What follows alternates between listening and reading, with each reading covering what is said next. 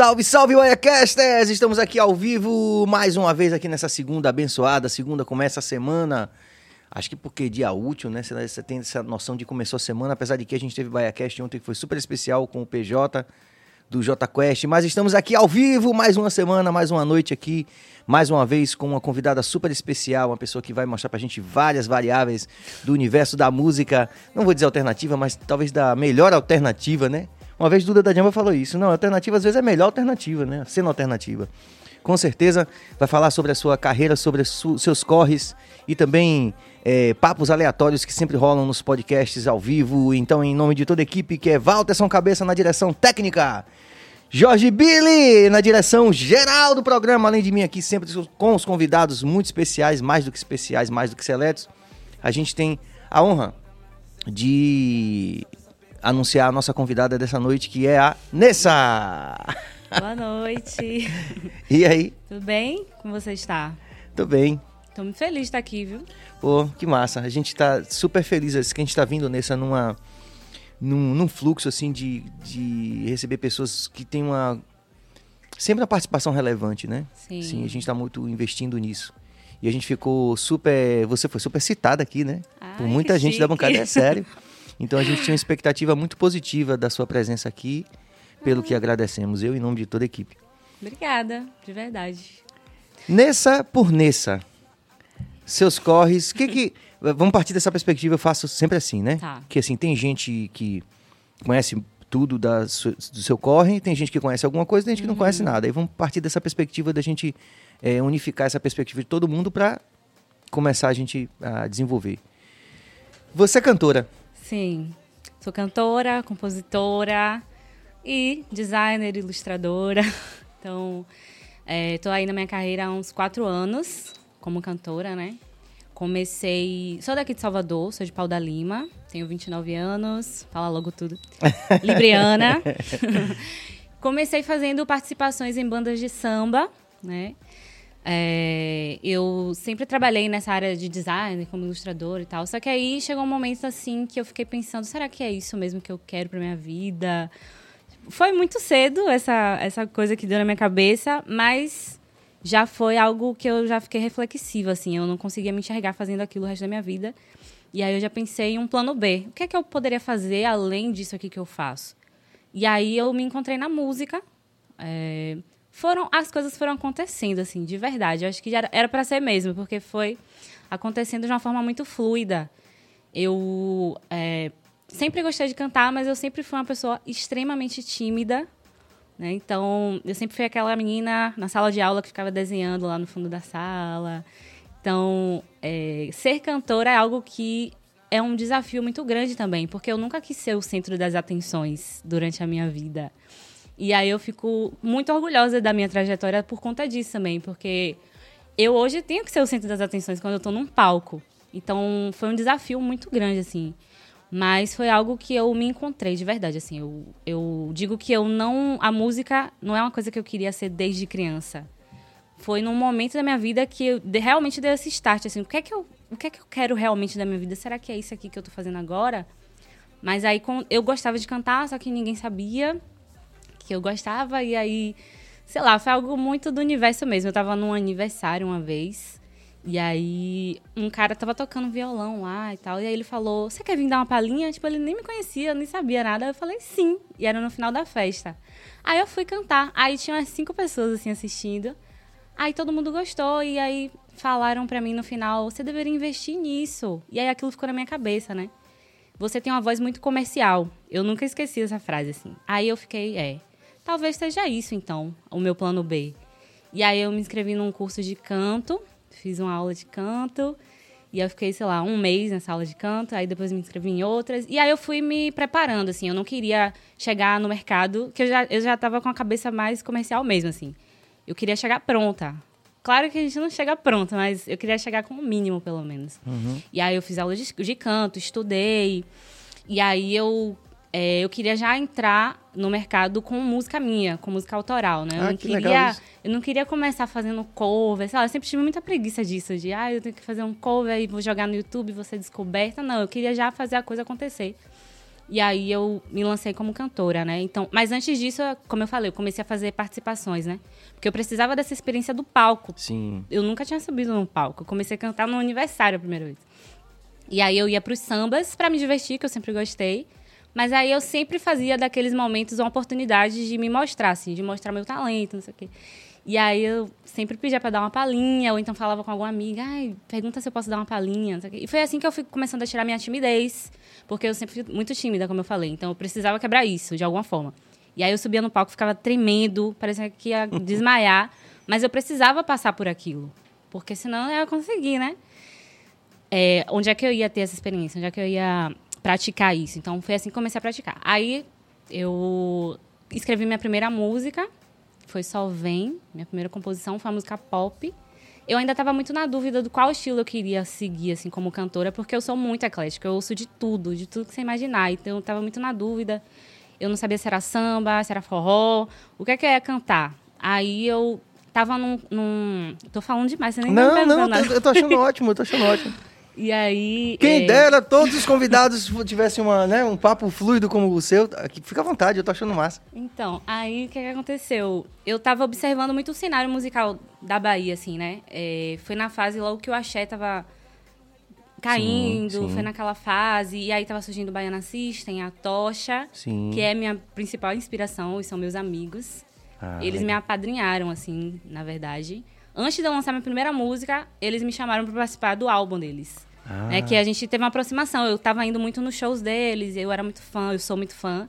E aí acabou se aproximando, e aí eu falava, né, ah, eu sou cantora, não sei o que. Aí eu mostrei o trabalho que eu ia lançar ainda. Sim. E aí eles me chamaram pra participar do álbum. Então eu Legal fiquei muito, isso. meu Deus. E eles já estavam na época de Polpa da Bunda, né? Aquela música que tava estourada. E aí é, eu tava observando esse cenário musical e, e eu falei, não, eu não quero cantar samba, porque na verdade é isso que esperam de uma cantora baiana, né? Negra, que ela cante samba ou axé, sei lá. Eu falei, não, não quero ir por esse caminho, porque eu não consumo só isso. Eu consumo de tudo, então eu quero que minha música tenha essa identidade também. Eu gosto muito de misturar tudo na minha, na minha música, na minha sonoridade. E aí eu me inspirei muito no Atocha, assim, né, nesse início, que eles usam muito o pagodão como referência, né?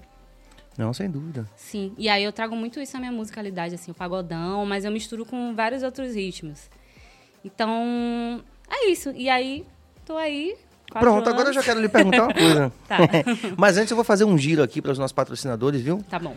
Guarde aí o que você tá Vamos com essa imagem na cabeça aí desse momento que você fez essa participação com a Tá Tocha. certo. É isso aí, rapaziada. Vamos fazer o giro. Atenção, cabeça! Nossos patrocinadores e apoiadores aqui do AiaCast. Vamos que vamos. Doutor Enzo Querino, é Querino Odontologia Especializada. Um abraço ao doutor Querino. Tem que marcar um dia para ele voltar aqui para poder contar todas as histórias que ele disse que começou um regime por causa do BahiaCast. Estamos esperando o doutor Querino aqui. É, é Querino Odontologia Especializada, um grande, grande profissional e um grande ser humano. O maior prazer da gente ter ele como apoiador. Nosso Enzo Querino, CTS Centro Técnico Salvador, você sabe que a gente está aí voltando aos trancos e barrancos essa economia. Então, nesse momento, uma vantagem competitiva é fundamental para você se posicionar no mercado. Com o Centro Técnico Salvador, você terá acesso a um curso técnico que, em curto ou médio prazo, vai lhe dar essa capacitação, vai lhe dar essa vantagem competitiva. Então, procure o CTS, Centro Técnico Salvador, grande parceiro aqui do nosso BahiaCast. Carpon, sempre nos apoiando aqui com várias e várias e várias e várias não indumentárias, looks. É, e o ponto alto foi ontem com a chegada do PJ do J Quest que falou assim: "Me dá um boné aí". E a gente tava com o boné da Carpon, inclusive ele levou o boné, ficou com ele de presente. É um prazer pra gente a gente ter interagido e trocar toda essa energia com o PJ, que foi muito funda foi fundamental a participação dele aqui pro Bahia Cast. É, a Carpon, acabei de falar, é, a Zion fazendo nosso marketing digital. E o copo cheio, o Empório da Bebida, sempre enchendo os nossos copos de alegria. Hoje eu não estou bebendo porque estou dirigindo, tem que manter o protocolo. E é segunda-feira também, né, Nessa? É, né? Diga aí. Faltou quem? deliciadebrownie.com.br. É isso aí também, bombando, mais novo, mas especialíssimo também. O PJ também provou aqui, levou uma caixa cheia de delícia de brownie para a família. É, E não esquecendo também do Sampaio Sabores. Clássico, clássico dos clássicos ali a partir da República de Brotas. O melhor hambúrguer gourmet da Bahia. Que, você sabe, não rola segunda-feira. Aí nessa hoje, tá vendo? Foi sorteada. é o dia que fica fechado o Sampaio Sabores, que os meninos estão trabalhando demais. A parceria tá dando super certo e eles Então, sempre, sempre com, com cheio de pedidos. Então, o segundo os caras têm que descansar mesmo. Tá tudo certo. Faltou alguém? Tô com quase tudo na cabeça já, hein? É, é isso aí. E você sabe, você pode se inscrever no canal, você pode ativar o sino, você comenta e dá like. Nós estamos tendo aí participações. É, a gente está a ponto de bater 3 mil. A gente ia fazer uma festa essa semana para comemorar os 2 mil. Só que de uma semana a gente já passou para 3 mil. Então, Arrasou. vai ser, a festa vai ser, vai ser tipo essa que você falou aí, que a gente vai comentar daqui a pouco. Da farofa lá. Não sei. Farofa, farofa da GK. Exatamente, vai ser tipo isso daí, daqui a pouco a gente vai fazer. Então, é, comente, você pode interagir com a Nessa aqui, pode saber mais sobre os corres dela e saber tudo que você quiser saber também, a gente está aqui para responder. Vai ter interação de cabas também e do nosso Jorge Billy, diretor-geral. Nessa, veja só, uma coisa muito massa, assim, que eu, que eu já é, fiquei com vontade de perguntar logo quando você começou a contar a sua história. É, essa música, eu tenho perguntado isso a muita gente da bancada, que, eu imagino que é mais ou menos a bancada da nova música baiana, né? Da Bahia Nova, né? É, é, perguntei aqui a algumas pessoas, essa música, como a Tocha, como o Baiana System, que já foram para a Avenida, né? Você falou assim, "Ah, eu não queria cantar axé, Sim. porque o axé realmente, já, como linguagem, já tinha perdido muita força e tal. Mas você faz parte de um grupo numeroso de artistas, né? É, que já são influentes né, na cena e que estão com vontade de levar essa música para o carnaval. É a nova música baiana o que vocês fazem? O que o Atocha faz, o que vocês fazem? Eu acredito que sim. Acho que tem muita, muito potencial para ser a nova música. É a música brasileira, né? Tipo, é, a gente tem a nossa identidade daqui, mas a gente mistura com vários ritmos. Assim, tem muitos artistas, muitos artistas nessa cena, assim, crescendo muito. É, e eu tenho a sorte de ter várias parcerias também com esses artistas. São artistas que se ajudam muito nesse sentido, né? Uma coisa que a gente não via muito eu, pelo menos, sei lá, eu não observava muito isso dos artistas daqui Do axé, né? antigamente, é. Então, acho que já é uma mudança Muito importante. muito importante para criar raízes, né? Para acho que solidificar isso, para fortalecer, né? A cena, acho que é muito importante. E também fico muito feliz porque a maioria são artistas pretos, esses artistas. E o que é também algo inovador, né? Porque É porque, curiosamente, o axé acabou ficando dividido ali, né? De um lado você tinha artistas representativos, como falar dos mais clássicos pra cá, sei lá, Olodum, Iliaê, que tinham uma postura e tal, e tinham um É, pertencimento. mas a, maioria Mas, e os, os que estavam é. mais em evidência, a gente né, sabe quem corte. eram. é. Então, hoje a gente vê essa, essa inversão e eu fico muito feliz também de fazer parte disso, assim. E foi uma coisa que foi surgindo ao mesmo tempo, assim, vários artistas surgindo ao mesmo tempo e se ajudando ao mesmo tempo e hoje a gente ainda tem muito o que, o que alcançar, mas eu acho que já é uma evolução muito grande, muito grande. Você acha que essa música vai ser a música da Avenida? Eu acho Pouco que sim, tempo? acho que tem muito potencial, muito potencial. Quando o carnaval voltar, né? É, vamos- Primeiro, vamos- é. temos que ter o carnaval Vamos de ver volta. aí o que, é que vai rolar. né? Mas carnaval vai ter, só o poder público que não vai fazer, né? é, Porque é, com as pessoas certeza. estão se Os tentando, clandestinos aí, né? tentando, de alguma forma, também sobreviver. É, Ontem, por exemplo, o PJ estava aqui, ele, ele, ele- o J Quest veio fazer um show com o Titãs. sim. Era ontem, inclusive, no domingo. Mas aí, por conta da, do, do- último decreto do governador, não rolou, né? Porque, enfim, ficou muito. Duas bandas muito grandes, caríssimas, Uhum. né? É, de nomes nacionais, então não tinha como manter o evento com 1.500 pessoas, foi bem complicado. Que lógico, a gente entende, né, que existe uma determinação aí do, do poder público.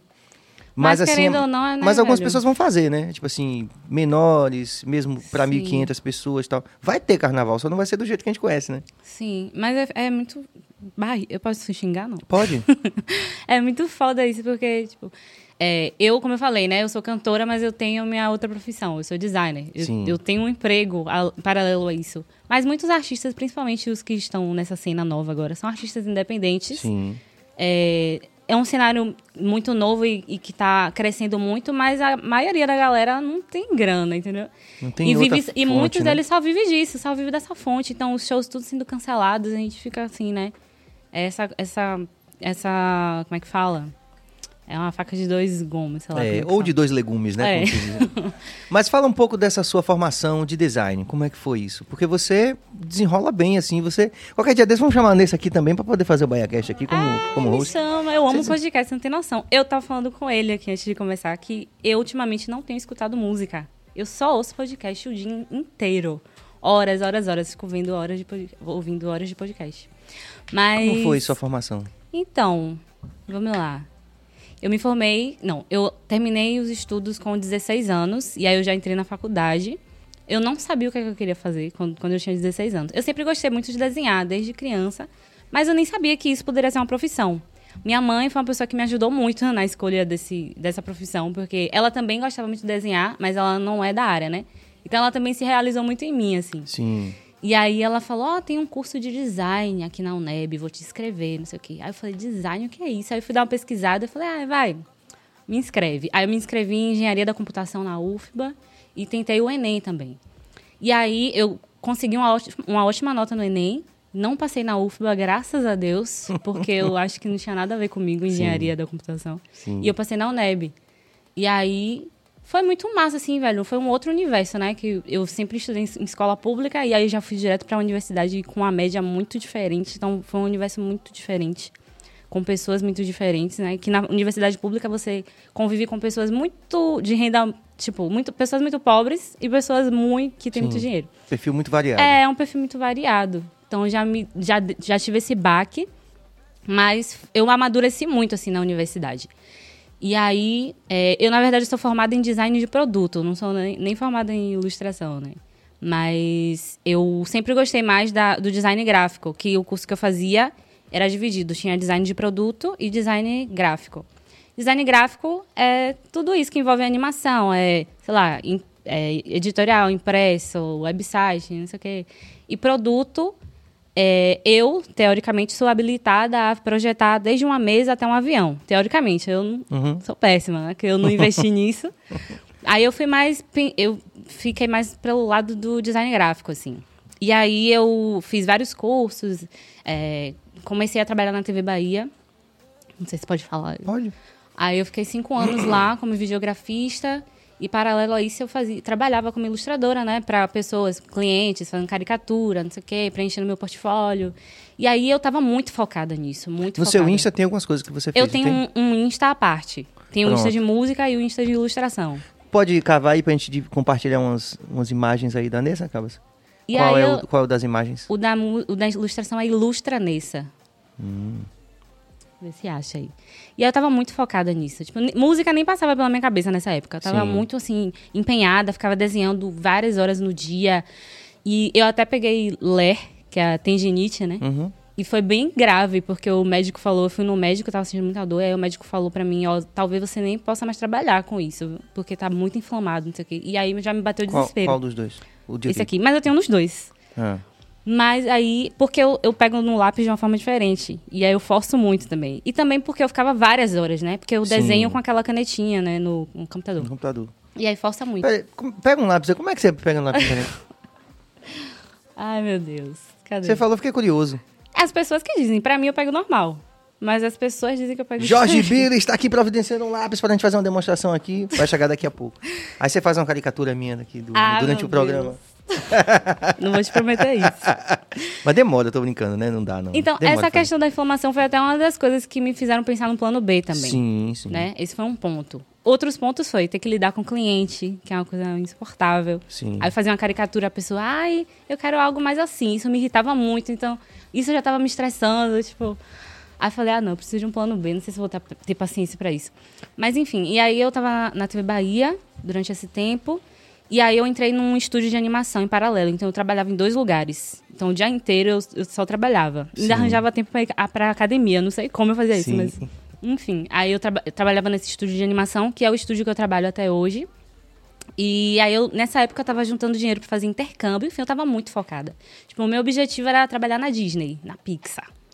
Só que aí foram acontecendo essas coisas no meio do caminho e trabalhar em, em TV é uma coisa muito barril, assim. Eu não vou desenhar, gente, pelo amor Não, só de pra Deus. gente ver como é. Faça qualquer coisa. Diga, bote seu nome aí, só pra gente. Dizem que eu pego estranho, eu não sei. Pra mim eu pego você, normal. Cabeça, vê se você tá, você tá filmando isso aí, de perto. Pá, faça de novo aí. Tá.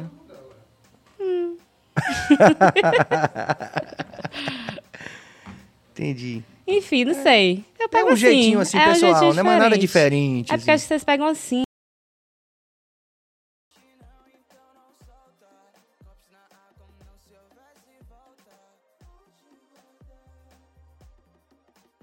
É, aconteceram essas coisas, né? A inflamação e lidar com o cliente, e trabalhar em emissora é uma coisa Sim, estressante. que não é só o desenhar, né? Não, É. né? E aí. E também não é um trampo muito valorizado, principalmente na Bahia. Então, Hum. se eu quisesse, sei lá, crescer muito, eu teria que ir pra São Paulo.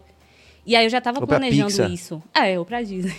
Mas aí antes de ir pra Disney, eu acho que eu teria que ir pra São Paulo. Eu Sim. fui até pra São Paulo uma época fazer é, estágio com ilustradores muito famosos. Então, foi uma época massa, assim, eu tava muito focada, só que aí foram acontecendo essas coisas que me levaram a pensar num plano B. Sim. E aí eu comecei a lançar música. Quando eu lancei a primeira música, eu pedi demissão da TV Bahia. Mas eu pedi demissão não foi nem por causa da música. Todo mundo acha que eu saí da música para focar, ou saí da TV Bahia para focar na música, mas não foi. Inclusive meus colegas da TV Bahia, não foi isso. Foi porque meus, meu, a empresa que eu trabalho hoje pediu para eu ficar só com eles. Sim. Então eles Pedir exclusividade. É, pedi, porque eu dividia muito tempo, né? Tipo, e meu emprego mais, é, como é que eu posso falar? Mais estável era na TV Bahia. O outro não era tanto. Então, Hum. aí eles pediram essa exclusividade. E pra mim foi ótimo, porque dava pra conciliar com a música. Senão não ia Sim, ter tempo. sim. E foi, é isso, foi acontecendo muito assim, de forma fluida, sabe? Natural. Tipo, então foi na hora certa que isso aconteceu. Que foi quando eu comecei a lançar a música. E aí, porque na TV também eu trabalhava fim de semana, feriado. Tipo, fim de- semana e feriado é quando a gente faz show, por exemplo. Sim, sim. Então, aí aconteceu isso. E aí foi isso. Foi isso. mesmo. É, foi. Não, foi isso mesmo. É, eu, eu queria saber o seguinte, porque você falou, você falou assim, você falou, você colocou a música de uma forma como se fosse mais ou menos como oposição, um plano B é o que você faz. Sim. Mas no final das contas, né? E é, e é muito interessante que eu tenho percebido na, na sua geração uma, uma recorrência muito grande de pessoas que são do audiovisual. Pessoas É, que ao mesmo acabo- tempo se preocupam também com a questão da estética visual, né? Total. E por ser da área, eu acabo. É, é até melhor, né? Porque a gente não gasta pagando alguém pra fazer. Então, eu sempre fiz as minhas capas de single, Sim. é, lyric vídeo, eu que fiz, tipo, já editei clipe. Então, e também é uma coisa chata. Ah, você mexe com porque- software de edição também? Sim, Ah, com edição de animação, não sei o quê, enfim. E, porque eu era video- videografista, eu aprendi muita coisa de aquele blend, é animação. Blender, você, você mexe não, naquilo? aí já acho que é 3D isso aí. aí já não é da Isso minha aí área. é casca. Eu é porque também é não uma fui, área não. muito vasta, É, essa área certeza. do design, né? Eu fui olhar isso aí e depois disse, deleta, não tem condição não. Inclusive, é o que eu deveria saber 3D, porque eu sou formada em design de produto, Sim. entendeu? Então eu deveria saber essas coisas. AutoCAD, ai meu Deus. Você, efetivamente desenhou algum produto? Ou saiu antes? Eu odiava desenho técnico, eu odiava tudo desse curso. Sim. assim. eu Curioso, gostava, né? é, é porque era, era um curso de exatas, entendeu? E eu não sou de exatas. Hum. Eu só queria ficar desenhando minhas coisas. Eu só gostava das aulas de desenho de observação, entendeu? Eu só gostava dessas aulas. Então, mas aí eu me formei e tal. Até hoje eu não fui pegar meu diploma, inclusive, eu tenho cinco anos de formada. Mas, mas foi muito importante pra mim entrar na universidade. Porque foi, foi lá, foi por causa da universidade que eu consegui estágio na TV e que foi me levando a conhecer Sim, pessoas, sabe? sim. Foi tudo muito fluido, assim.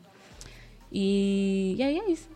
Não, é, é, Cabeça, você achou aí o, o, o Insta? Vamos compartilhar com a rapaziada pra gente ver algumas coisas. Ai, que- meu Deus. Tem muito tempo que eu não faço nada, assim, que eu não posto nada.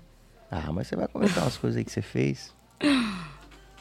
Legal você falar sobre a TV Bahia, porque a gente também tem assim, uma grande é, relação de respeito né, com todo, todo mundo, desde o, Sim. da, desde o cara da portaria até os, os jornalistas todos que, que são... Eu já sou um clássico, né? Já sou um, Sim. eu já sou um. Como é que, eu- como é que eu posso dizer? Um veterano. Então, os, os jornalistas mais veteranos, até os que estão começando agora, tem uma relação de muito respeito com toda a imprensa, na verdade. Sim. Mas é fato que, eh, eh, até nas TVs aqui, a gente sentia que tinha esse, esse gap que você falou, essa, essa distância. Eh, você via. Os pretos sempre estavam nos, nos lugares mais desvalorizados, subalternos, Sim. né? Mudou muito isso. Tem Na mudado. TV Bahia, inclusive, assim. É. Você vê muito, muita gente preta apresentando É, i- jornal. é isso que eu tô dizendo, na sua É. geração, aí já, já tem, né? Sim. Assim, as meninas, né? Todas que eu também sou super fã delas. Já essa coisa do empoderamento e dessa consciência crítica que já chegou, graças a Deus que já chegou, né? Sim. Mas da minha geração pra cá, na nossa geração era muito mais marcado isso, como você falou do Uhum. axé. Era uma Sim. coisa meio que.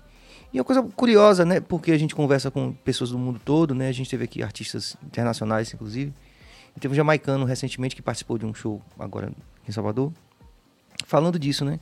Que é, é muito curioso que Salvador seja a maior cidade africana fora da África e que a gente ainda veja as relações raciais tão marcadas. Sim. Já melhorou? Melhorou. Mas como você falou, ainda tem muito pra gente conquistar. Muito. Né? É isso que eu falo, né, da questão do axé, assim. Porque, é como você falou, a Bahia muita gente preta e a gente não se enxergava nesses cantores, né? Que estavam aí despontando. Tinham os cantores, claro, tinham os cantores pretos ali, mas não tinham tanta essa, essa visibilidade, né? E é isso que a gente quer, assim, essa nova geração tá muito sedenta por isso, por, pra gente mostrar, né, que a verdadeira música baiana, assim, a nossa identidade, enfim, ai, deu Não, não, mas é isso mesmo, né? Isso é é conquistar. Opa, algumas caricaturas ali. Aí eu gostava muito de fazer. Eu falo como uma ilustradora aposentada, como se eu não fizesse mais. Mas é porque eu tenho feito menos, assim. Eu tô focado mais na música mesmo, que eu, eu quero tornar isso aí um hobby, entendeu? Sim. Não trabalho. Mas você não acha que é um diferencial muito massa essa coisa de você ser artista e a... É. Como é que chama a pessoa que faz caricatura? Ilustrador. É, ilustrador. É. Ou quem que um só faz carica- caricatura é caricatu, caricaturista, alguma coisa assim. Hum. Mas eu faço várias coisas, não é só caricatura. Ali, Tipo, mais nessa empresa que eu trabalho, eu faço cenários, personagens, entendeu? Não é caricatura. Você cria personagem também? Sim. Volte ali, cara. Você tem Madre Teresa de Calcutá? É É. impressão minha? É. Tá ali. Nossa, é, tipo, essas ilustrações que me deram essa tendinite, porque eu demorava horas. Que é pintura mesmo, tipo, Hum. as texturas, os detalhes, não sei o quê. Tinha muita paciência. Muito legal. Que por coincidência tem a ver com NFT, estou brincando. É. Vamos virar. Será que Ele suas querendo caricaturas trazer o vão, tema. vão virar? Inclusive, tá aqui o, o mais novo Neymar eh, centro das atenções da NFT, o Neymar ali. É. Coloca essa, por favor, Carlos. Essa caricatura, na época, participou até de uma exposição no Correio da Bahia.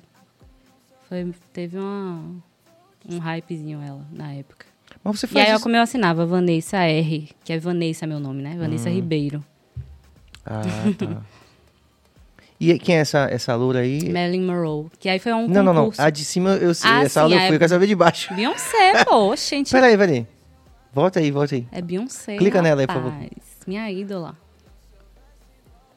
Mas ela não tá tão negona aí, né? Não, assim, o tom de pele tá, mas, mas ela tem esse tom de pele, pô. mas o- ela não, não é não tô tão falando do tom de pele, tô falando não. do cabelo.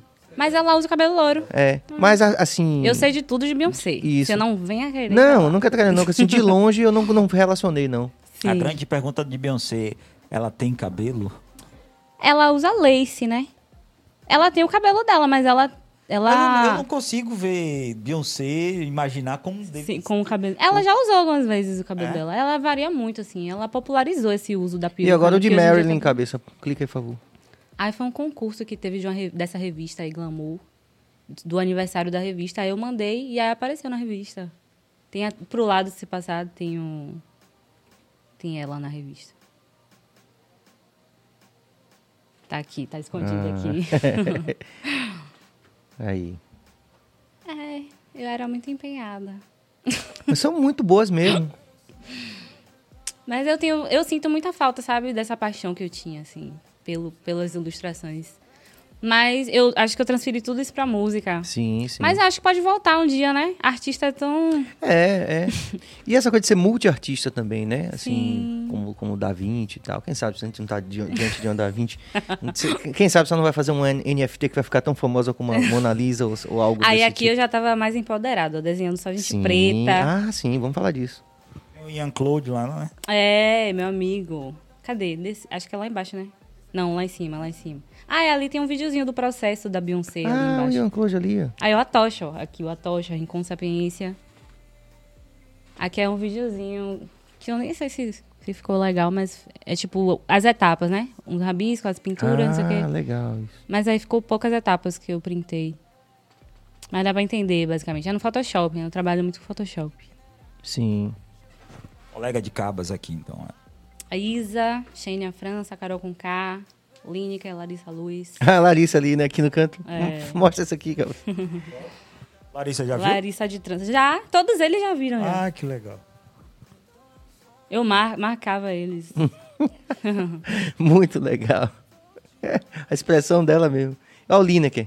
é, Lineker, né? Lineker. é, a Línica. A Lineker, é. Outro dia, a, a É. Tertuliana... É, Ian Claude. Sim. ficou massa, hein? A Ian Claude, ele acabou de vir aqui, teve Falou bastante dela. Foi. É, a gente tem várias parcerias juntos. E aqui é uma capa de um single que eu lancei, que eu mesma fiz também, que é, foi uma re- regravação de Margarida Perfumada, Sim. nos- em comemoração aos 30 anos da Timbalada, né? Que foi esse ano, se não me engano, foi ano passado. Ano passado. E aí eu fiz uma regravação. E aí eu lancei. Massa. Mas agora você tá focado no trabalho autoral. Ah, não, eu sempre estive. Não, foi só assim, uma homenagem que, daí, que eu sim. quis prestar. E aí eu fiz essa Eu releitura. digo nesse momento Mas com... sempre foi autoral o meu trabalho. Todas as músicas que eu lancei são autorais. Sempre foram composições minhas. Você hoje tá lançando... Hoje eu vou lançar uma música, meia-noite, né? Que é amanhã, no caso, mas é meia-noite de hoje. Taça de Vinho. Que é uma composição minha e produção musical de Peu de Melo. E tá muito massa, assim. Aí amanhã vai ter um visualizer, que tá na moda agora, visualizer, né? E aí vai, lançar amanhã, meio-dia, no meu canal. Pronto. que é como é Nessa... Nessa, com produção musical de Peu de Melo. Nessa, Taça de Vinho. Pra gente olhar o visualizer também, né? A gente veio daqui também. Peu de Melo que vai estar quarta-feira aqui. É? Arrasou. É interessante você falar essa coisa da, da música autoral, porque, por exemplo, pra, pra nossa bancada, o pessoal, do, assim, do... Enfim, do, do- Vou dizer da contracultura, né? Do rap, do reggae, do rock and roll. Sempre a galera quer escrever muito sobre o seu universo, né? E é um, é um, é um choque, às vezes, com o mercado, porque o mercado, ele tá aí... é, principalmente esse mercado imediato aqui mais próximo da gente da música, né? Às vezes você faz bandas... O Axé fazia bandas que tinham uma música... Aí, tipo assim, aí fazia sucesso, aí só tinha uma música, porque o resto tocava música dos outros, né? outros. Do mercado, do que tava rolando no mercado. Então tinha muito isso. Mas pra gente, Hoje é o contrário. desse universo do engajamento, né? A gente sempre quis falar muito do nosso universo particular, né? Sim. Quando foi que você começou a escrever? Com que idade? Assim, você falou, eu quero falar disso. Então, é, tipo assim, eu digo que minha primeira composição foi quando eu tinha, sei lá, 10 anos, que eu escrevi uma música muito besta, assim, pra minha irmã. Tipo uma cantiga, sei lá. Mas, não, claro que não foi minha primeira composição. Mas a primeira composição que eu fiz foi quando eu decidi lançar minha primeira música. Tipo, eu queria lançar, eu não queria lançar cover, queria lançar música autoral. Eu não sabia, nunca tinha escrito nada na minha vida. Eu fui atrás de um amigo que era compositor, só que ele tava me enrolando demais e eu sou muito ansiosa. Aí eu falei, ah, eu vou sentar, vou tentar escrever alguma coisa. E aí, já, e aí saiu a composição. E aí a composição é muito prática, né? E aí eu fui escrevendo, escrevendo, escrevendo. E aí, hoje em dia, tipo assim, eu, fico, eu tenho até uma coisa. Uma coisinha que eu tenho que quebrar muito. Várias pessoas aparecem assim falando, ah, você aceita a composição, não sei o quê. Aí eu fico naquela, "Hum, não, eu gosto tanto de escrever minha própria música. É, tem uma, Porque é o que eu de- vivo, sim, tipo, é a forma que eu falo, minhas Tem que fazer gírias sentido, é. tem que fazer sentido o que eu tô cantando ali. Mas é, com a pandemia eu até consegui quebrar um pouco isso. Ainda não escrevi nada de outras pessoas. Quer dizer, a música que eu, que eu lancei no disco do Atocha é uma composição do Raoni. Ele só me chamou pra interpretar. Mas de lançamento meu, assim, ainda não. Mas a pandemia me fez repensar um pouco nisso, porque eu fiquei muito com bloqueio criativo, né? Porque pra compor você precisa viver, você precisa vivenciar coisas. E aí, trancada numa casa 24 horas, nada acontecendo. Um caos no país. Então, tudo isso interferia, eu não conseguia compor. Fiquei muito tempo sem conseguir, muito tempo travada. Até hoje eu tô um pouquinho assim. E aí isso me fez pensar, eu posso, sei lá, fazer parceria com algum Sim. compositor, né? Abrir isso. a mente pra, sei lá. Quem, quem, quem, com quem que você já escreveu alguma coisa dessa turma? Então, com os feats que a gente acaba escrevendo, né? Sim. Fulano escreve sua parte, eu escrevo minha parte. Mas, tipo, compor só pra mim, com a ajuda de outra pessoa, ainda não. Ainda não aconteceu. Já aconteceu de eu compor pra outros artistas. Eu compus uma música pra Larissa Luz, que ela ainda Sim. não lançou. Não sei quando vai lançar, espero que ela lance. é, Nara Couto também escrevi pra ela. É, mas pra mim, assim, ainda não rolou. Mas eu quero muito. Tem um artista daqui de Salvador que ela escreve muito bem, Meli. Inclusive, vocês têm que trazer ela aqui. Aí, Jorge Billy, presta atenção. e aí hein? eu tô já enchendo o saco dela pra ela me ajudar a compor alguma coisa pra mim, que ela é muito boa. Murilo Chester também, acho que ele esteve Sim, aqui, né? Chester ele compõe aqui. muito bem também. A gente tem uma música também juntos. Amor é mar. Não, você foi citada aqui em 99% das, da, da sua bancada. Sério mesmo, sério. Isso é legal, né? É, que massa isso. Você falou tem uma coisa assim de colaboração da turma. É, de- você percebe, né? Por É. isso. É, sem dúvida. E eu comecei a minha carreira nessa colaboração, assim, tipo, no início, eu que bancava minhas coisas com o dinheiro do meu trampo. Então, eu pagava meus clipes, minhas coisas, mas aí quando não dava, eu tentava parceria com a galera que tava começando agora, sei lá, dançarinos. Sei lá, eu faço um flyer do show de vocês de dança e vocês dançam no meu clipe, entendeu? Então tinha muito essa troca, assim. E hoje em dia eu tenho. Ainda tenho esses parceiros, né? E a gente cresceu muito nessa parceria. A galera do audiovisual também, quando tava começando aqui, o Zamba. Foi muito essa Sim. parceria que a gente fazia. Então isso é, ajuda muito o artista que está começando. Acho que tem que buscar muito isso, assim, parcerias. Ah, sem dúvida. Senão a gente sozinho não, não faz Não. nada, né? É. Mas você falou uma coisa em off aqui que eu tô um pouco curioso, porque Ah, a gente vive, não, né? a gente vive, não, não é sobre NFT, não. NFT a gente vai lá na frente. Mas você falou assim sobre essa relação do, a gente tava falando sobre é, influências, né? Sim. E como você antevê, assim, você falou assim, poxa, eu queria só cantar minha música, né? Assim, e lógico que hoje a gente vive no mundo do audiovisual, dessa coisa da, da influência, da rede social e tal. É, na, na verdade, tá indo para um caminho contrário, né? Bill até citou, se ele quiser fazer uma intervenção aqui, do- da, da coisa da... De como foi feita a história lá do, da, da farofa. A farofa da exposer da farofa. É, que o- os influencers, na hora que tava rolando a live, a galera se beijava, se cantava e tal. Quando parava a live, todo mundo ia pra um canto, cada um ia pro canto, Tipo, parecia... corta, Corta. corta, Corta, encenação. exatamente, a vida voltava ao real. E aí um, um cara que tava lá, que era o Lipe, né? Ele achou isso estranho, né? Que ele disse, ó, eu continuava beijando. A galera parava de beijar e eu continuava. Então ele, ele foi destaque justamente por isso, porque ele tava cantando realmente as meninas. Sim. E os caras estavam cantando só pra fazer uma Pra livezinha, pra tirar uma selfie e tal. Aí corta, aí parava de beijar, ó, peraí que eu vou ali, volto, vou retocar maquiagem e tal. Que é até meio assim um- uma uma contra uma contratendência, digamos assim, né? Porque eu percebo que as pessoas estão muito migrando para a internet, para os conteúdos de internet ou de Instagram, o que for de rede social, porque tem algo mais de real ali que a televisão hum, perdeu um pouco. Entendi onde você quer chegar. E, e você teve essa experiência com a TV Bahia, né? Assim, Sim. luz no lugar certo, volta. Inclusive, um, o último programa que eu fui gravar lá, que eu fui convidado, eu acabei não gravando, né? Que eu briguei lá com a turma toda. Foi, é. Aí, com alguém de produção, aí eu saí Sim. no meio. Mas assim, me- já me estranhou muito, porque eu já cheguei lá pra gravar com a galera, já depois da experiência da internet, do, do dia a dia, dos, dos vlogs e tal. E eu achei muito estranho aquele negócio de volta, faz de novo tal. Como é que você se vê dentro desse processo? Você acha que é, você vai conseguir manter um pouco dessa originalidade de não querer participar dessas coisas que são muito. é, tipo, ah, vamos, tô aqui, gente. Isso aqui. Eu acho que se eu chegar num patamar, depende do patamar que eu chegar. Por né? exemplo, a Anitta conseguiria fazer isso hoje, será? Eu acho que não, e eu acho que ela gosta, Menos mal, aí tudo bem, né? né? Ela, eu acho que ela gosta disso, ela vive isso. Tipo, eu acho que ela influenciou muita gente a isso também. A, a relação que ela tem com as marcas. Tipo, ela fala das marcas assim, normal, sabe? Ela não tem uma coisa é, super produzida pra falar de uma marca. Ela fala aqui nos stories comendo lá o Danone dela famoso, não sei o quê. Ela vive isso, ela, eu acho que pra ela é normal. Mas eu acho que ela não, não conseguiria viver. Acho que ninguém conseguiria viver sem isso hoje. As ferramentas são muito importantes pra essa divulgação. Tipo, nem a Ariana Grande, ela precisa do Instagram pra postar o negócio dela e divulgar, entendeu? Mas tem artistas, eu tava vindo até um podcast falando sobre isso. Tem artistas que não precisam, sei lá. Quem Deixa que não eu precisa? ver. Ai, meu Deus, vou citar um aqui. Beyoncé. Não, ela, ela posta. Não sei, a- é, atores muito famosos. Fala um aí. Um ator muito, muito famoso. é, de Hollywood, sei lá. É, É, sei lá, o Keanu, Will Smith. o Keanu Reeves também parece que tem uma relação assim diferente com as coisas. Ele não é, gosta. tipo, ele não precisa postar no Instagram que o filme dele vai ser lançado em tal data, entendeu? O mundo inteiro vai saber, o mundo inteiro vai ver. Então, mas a gente depende das redes sociais, assim, infelizmente. Porque eu realmente eu tenho muita preguiça de rede social. assim. se eu pudesse, eu não tinha nenhuma. Mas a gente depende delas, entendeu? E elas, na verdade, ajudam muito, né? Tem isso, tipo, a gente odeia, mas ama, porque elas ajudam. tipo, eu não seria ninguém se não fosse as redes sociais. Eu pisei no seu pé. Porque minha música não tava na rádio. Minha música não tava, sabe como era antigamente? Apesar de quando eu lancei minha primeira música, tocou na Bahia FM, mas porque eu trabalhava lá, então, sim, né? sim. Mexi meus pauzinhos. E de qualquer forma, pontualmente, né? Sim, foi só uma vez, não ficou lá vários.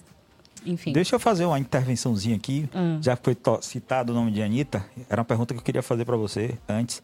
É, temos Isa, temos Anitta e temos Ludmilla. Dessas três, qual a sua maior referência e por que você acredita que a Anitta, ela é, como é que se diz, das três é a que tem mais evidência? Tem alguma coisa a ver? As três fazem black music, mas a única, a mais evidente é a única que não a é. mais comercialmente. Exatamente, é, a única que bem não sucedida, é, né? que, é, que não é negra. Então, eh, na sua visão como cantora, está na área e tal, qual, qual que você se espelha? Disse assim, essa eu queria ser. é, Rapaz, assim, eu queria queria ser a Anitta, não vou mentir. Eu queria ter o dinheiro dela, eu queria ter. Sim, sim. A mulher tá internacionalmente Conquistar tudo que ela conhecida. conquistou, sim. E eu acho que ela é muito merecedora disso. Eu acho que, assim, Ludmilla, ela tá assim, sabe? Com a Anitta. Mas eu acho que tem muitas essas questões que você falou. Ela é uma mulher negra.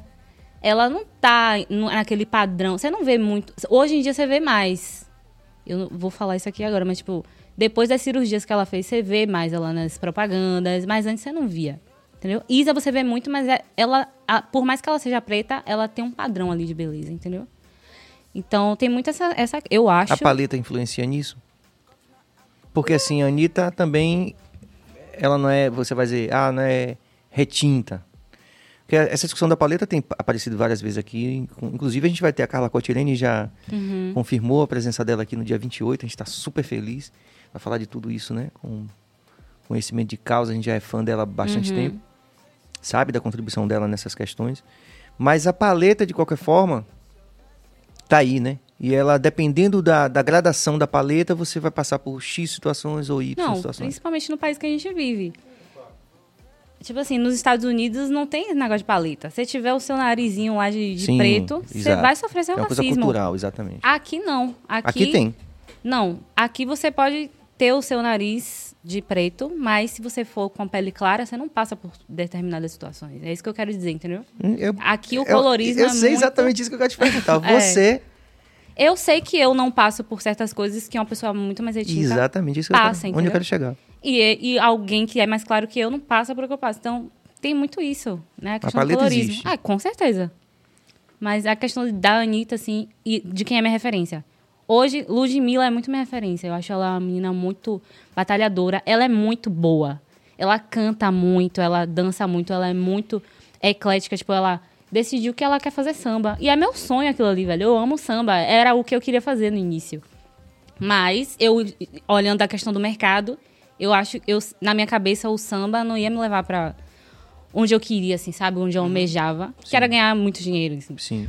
Mas, é, mas Ludmilla tem isso, assim, e eu me espelho muito nela. E, mas eu acho que a Anitta, ela também tem o mérito dela, porque ela, querendo ou não, ela abriu a porta para todas essas, essas meninas que estão fazendo esse tipo de música hoje, que não existia no país.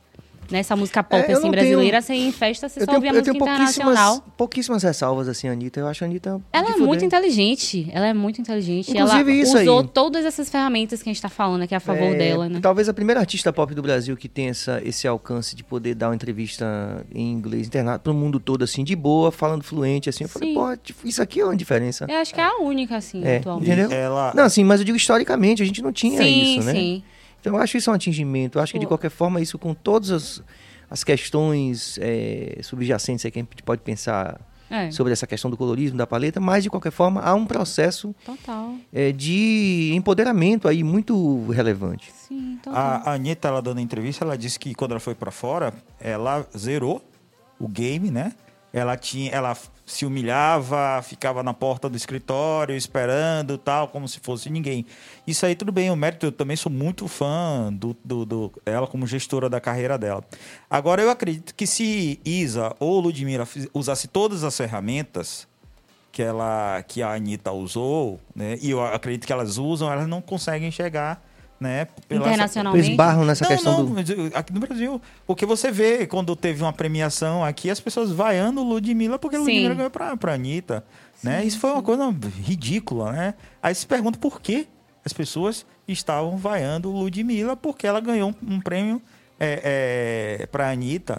Aí, aí, quer dizer, o Sim. porquê a gente sabe. Né? Ah, com Infelizmente certeza. a gente sabe o porquê, mas infelizmente é, Brasil, né? Infelizmente. Mas é, eu tenho muitas, muitas questões, assim, velho. É, eu vejo algumas cantoras, assim, fazendo sucesso do nada, assim, e aí eu fico...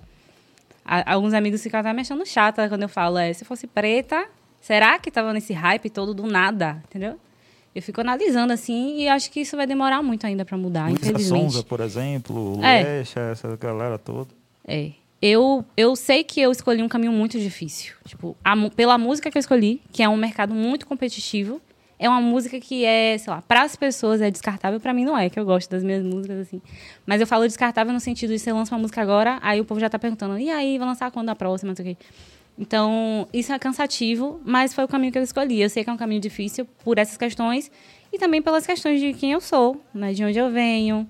Então eu sei que pode demorar, mas eu posso também dar, dar muita sorte, sei lá, lançar uma música e alguém, sei lá, uma Anitta, uma Ludmilla compartilhar, sei lá, sabe?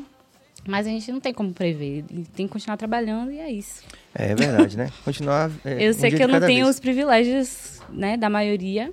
E aí eu tenho que trabalhar pra conquistar o que eu quero. Por isso que eu nunca fui de ficar me acomodando e esperar que as pessoas me descobrissem, sabe? Eu tenho que eu que tenho que eu que tenho que correr atrás. Porque eu sei de onde eu venho e das dificuldades que eu, que eu vou passar, né? Sem dúvida. Eu acho muito, muito oportuno esse momento que a gente está vivendo. A gente está aqui conversando com Nessa, cantora também, designer também, influencer, por que não dizer, porque a minha tem uma cabeça muito boa, com certeza vai gerar muitas, muitas discussões produtivas nesse caminho aí que, que esperamos que seja um caminho de reencontro do Brasil com seus diversos espelhos, né? É muito importante, eu fico super empolgado assim de receber as novas gerações assim e ver que a rapaziada, pô, tá tão focada nessas coisas. Você sabe que você pode compartilhar, você pode dar like, você pode se inscrever no canal, porque assim você vai é, apoiar o Corre, não Menininha só... problemática mandou uma mensagem. É, vamos, vamos às interações. É, você vai apoiar justamente os corres desses artistas, dessas personalidades, desses diversas é, pessoas em várias áreas de atuação que passam, passaram pelo BahiaCast. Então você pode fortalecer o corre deles se você se inscreve no canal, se você apoia essa iniciativa, que a gente também sabe, viu, Nessa? Que a gente também tá dando murro em ponta de faca. Porque fazer um podcast na Bahia, né? No meio de tantos tubarões, assim, nadando no meio de tubarões com gente do Sim. Brasil todo, para falar dessas coisas da relevância, para falar sobre esse, esse perfil é, individual que a cidade de Salvador tem em termos de arte, cultura, filosofia, enfim, visão de mundo. A gente comprou essa briga, não é fácil. Então, se você apoia esse corre, compartilhe, dê like, se inscreva no canal e bota lá no grupo da família, no grupo do WhatsApp. Inclusive, Sérgio, falta uma pessoa pra gente bater 3K. Quem será a pessoa que Bora, tá meu povo, se inscreveu inscreve ainda? aí, pelo amor de Deus. Então, vamos lá, as interações que a rapaziada tá interagindo aqui com a Nessa. Vamos nessa. Minha amiga Nininha Problemática. Vocês têm que trazer ela aqui, tá? Massa. É uma drag maravilhosa. Atenção, Billy. Entra com E entra em vai conquistar. no, no- pelo Insta. Olha lá, ó. e vai conquistar. É sobre isso. Ela me apoia muito. Aqui é música, a Bahia é um celeiro de talentos. Obrigado pela interação. Maurício, Nessa, como é seu processo criativo? A escrita vem primeiro? Então, depende muito, velho. Eu, eu tenho várias formas, assim. Às vezes, é, eu tenho muita troca com produtores musicais, aí eles me mandam um beat, e aí se eu estiver inspirada no dia, aí a letra vem fácil.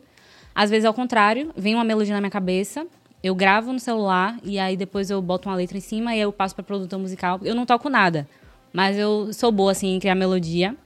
Então, depende muito, assim, do momento.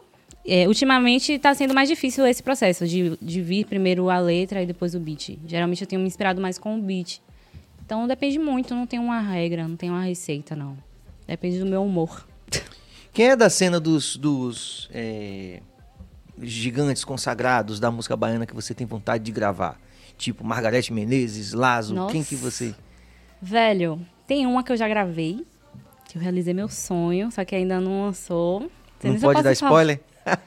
Dá um spoiler aí, ao ah, em exclusividade no BaiaCast. Larissa Luz. Ah, sim, Larissa. Que já era assim, meu Deus, sou apaixonada. Ah, velho, não sei. Eu, eu, sou, eu admiro todos, assim. Margarete, meu Deus, eu já estaria num patamar, né? Que nem sei. Baiana assistem, se um dia eles me derem ousadia. Deusa Dia é ótimo. Mas sei lá. E, e as pessoas estão é, no meu rolê agora também, né? A gente tem feito muitas parcerias, assim. Eu tenho muita sorte, assim. Eu tenho feito muitas parcerias com gente muito boa, assim. Eu fiz parceria com o Poeta, que é né, um dos maiores nomes do pagode. A Dama, a própria Tocha, que é minha Sim, referência. Então, eu já realizei alguns sonhos, assim, nesse pouco tempo. Posso Legal isso. Legal. Que tenha mais interação também dos- das figurinhas carimbadas com os artistas da nova cena de Salvador. Vamos que vamos. A partir de Salvador, gosto de dizer, mais bem dizendo. Não cena de Salvador, a partir de Salvador. Cláudia Elizabeth, Nessa, parabéns pelo seu trabalho, sucesso pra você. Obrigada, Cláudia. Aí, Claudinha. Jacó Força Rasta, Nessa, quando você fez a sua primeira e qual o nome? Acho que ele se Minha primeira à música. música. É. É, foi Só Vem. Foi numa época que tava na moda esse termo, o que. Aí eu, ah, eu vou fazer uma música. E aí fiz, e o quê? Qual o nome? É isso. Beleza. Quando foi, foi em 2018. minha primeira De música. boa. É, Marcela Silva, Nessa, como você se enxerga hoje no cenário musical? Porque você já tem uma jornada construída, né? Um trabalho sólido com alguns sucessos e tal. Como você se enxerga hoje no cenário musical? Ah, eu acho que eu ainda tenho muito que, muito que trampar ainda, velho. Principalmente pelo que eu falei, assim, que eu escolhi um caminho muito difícil, de uma música muito é, competitiva, assim, sabe? Então eu tenho que estar sempre lançando coisas, sempre aparecendo. E é essa, essa coisa de lançar música é caro, né? Sim, Porque hoje em dia a gente não só lança música. Tem que investir em clipe. Ainda mais o, o caminho que eu escolhi, que é o pop, né? A galera, meu público gosta muito de clipe, da questão do visual. Eu também gosto de atrelar a música ao visual. Então, Mas tem um custo. tem um custo. Então, para patrocinar uma música nas redes sociais, porque as redes sociais também às vezes boicotam, né? Você tem que pagar ali para aparecer. Ainda tem isso, você tem que lutar com o algoritmo ali. Então, eu acho que tem muita, muito o que correr ainda, mas eu sou muito feliz com a minha trajetória. Porque, eu, como eu falei, eu já realizei alguns sonhos, assim. Então, eu sinto que eu tô no caminho certo. É, infelizmente, a gente passa por esse, tá passando por esse período aí, né? Que tá prejudicando muito. Principalmente o setor do entretenimento. Porque eu já queria estar aí fazendo show, sabe? Viajando, fazendo show, só trabalha, trabalhando com música. Então, por isso que eu tenho essa sensação de que eu ainda tenho um caminho longo. Mas eu tô feliz com o que eu corri até aqui. Você já consegue se apresentar aí nesse novo período aí de semi-liberação, Então, eu fiz, um, eu, é, fiz, fiz algumas lives naquela época lá que tava em- na moda live. Mas não é a mesma coisa, né? Você estar ali no Não. público, tipo, tá ali fazendo, ah, não sei o que, e uma câmera parada, uma pessoa parada, anotando alguma coisa. Tipo, é muito frio. É, demais. A gente fez Mas uma também, aí- ah, foi. É muito Foi estranho. bom, mas... É bom porque você tá ali praticando, né? Sei lá. Principalmente pra mim, que não tenho tanta experiência de palco. Hum. Tipo, eu encarei um trio elétrico dois- no carnaval de 2020, quando, antes da pandemia. Hum. Eu não tinha quase nenhuma experiência de palco. Eu cantei com o Pablo Vittar, cantei com Márcio Vitor. Então eu me sentia Ah, então muito você tava também com a ainda. Tertuliana também. Sim. Não, cantei com o Pablo Vittar num trio que era meu e dela, no Campo Ah, Grande. tá. É, então eu tava me sentindo um pouco verde, assim, por conta dessa falta de experiência. Aí, na pandemia, eu fiz algumas lives, isso me ajudou a me soltar mais. E agora, nessa volta, eu fiz alguns shows, assim, participações, e fiz um show. Tô ainda na questão de montagem de banda ainda, tentando entender a sonoridade no palco e tal, mas quando voltar vai ser muito massa, assim. Eu tô muito, muito ansiosa pra mostrar. Então você não, você não tá fazendo É, agora parou, né? Assim, tipo, agora parou de novo. Tava voltando, só que tinha até um show marcado pra fazer com pela IC Sessions, com Meli, que é essa cantora que eu falei, que você tem que trazer aqui, Raquel Reis e Cronista do Morro também, que é maravilhosa. Só que cancelou por causa do- da questão do Covid, sim, né? sim, sim. E aí eu não sei quando é que vai voltar agora. Caba, você tá selecionando alguma coisa pra gente aqui no, no vídeo? Ok. Beleza. É isso, né? Essa, essa, essa indefinição também, assim, a É. gente pensava que, enfim, tá meio louco mesmo. Esperar em Deus que. É Mas os números realmente estão crescendo muito, né? Como- é, Eu, os te, do eu tenho Covid. ouvido de algumas pessoas que, na verdade, não teve nada de gripe aí, que foi um covidão, rolou geral aí no- Será? na virada do ano. Foi. Ai, não sei, velho. É porque a galera se empolgou, né? Tipo, ai meu Deus, voltou tudo. Ah, É. vamos ser felizes de novo. Aí todo mundo chutou o balde. Meteu o pé na jaca. E aí voltou tudo de novo. Mas eu acho que voltou mais leve, assim, né? Que a gente não tá ouvindo falar tanto de morte É mais, isso, né? Ao que tudo indica, a vacina fez a diferença, Exato, né? Na com questão certeza. da Com letalidade. toda certeza. É. Quero bem minha terceira dose logo. Com certeza. Bill vai fazer interações, Bill também? Bill tava cheio de, de perguntas em off.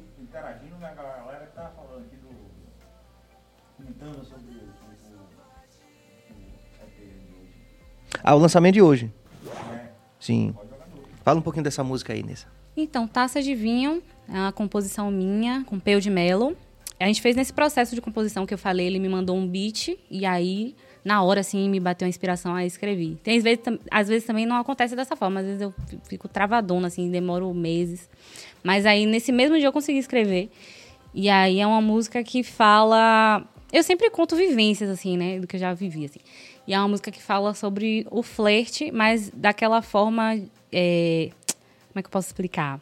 O uso das redes sociais nessa questão do flerte, que às vezes parece que mais atrapalha do que ajuda. Tipo, sei lá, a pessoa tem muitas opções hoje em dia, né? E aí, sei lá, aí o cara reage com um foguinho na minha foto, mas não prossegue, sabe? Só fica nessa, assim. Parece que as pessoas estão com preguiça de flertar direito, eu não sei. e aí, eu falo Você nisso. não quer cantar um pouquinho essa capela pra gente, não? Já que já vai lançar hoje, não tem problema, né? Vai lançar daqui a pouco. Ai, meu Cante Deus. um pedacinho, vá. Eu não tô no OnlyFans, mas sei que, mas sei que quer me ver sem nada. Esse maloca tá jogando verde. Reage com fogo, mas não embrasa.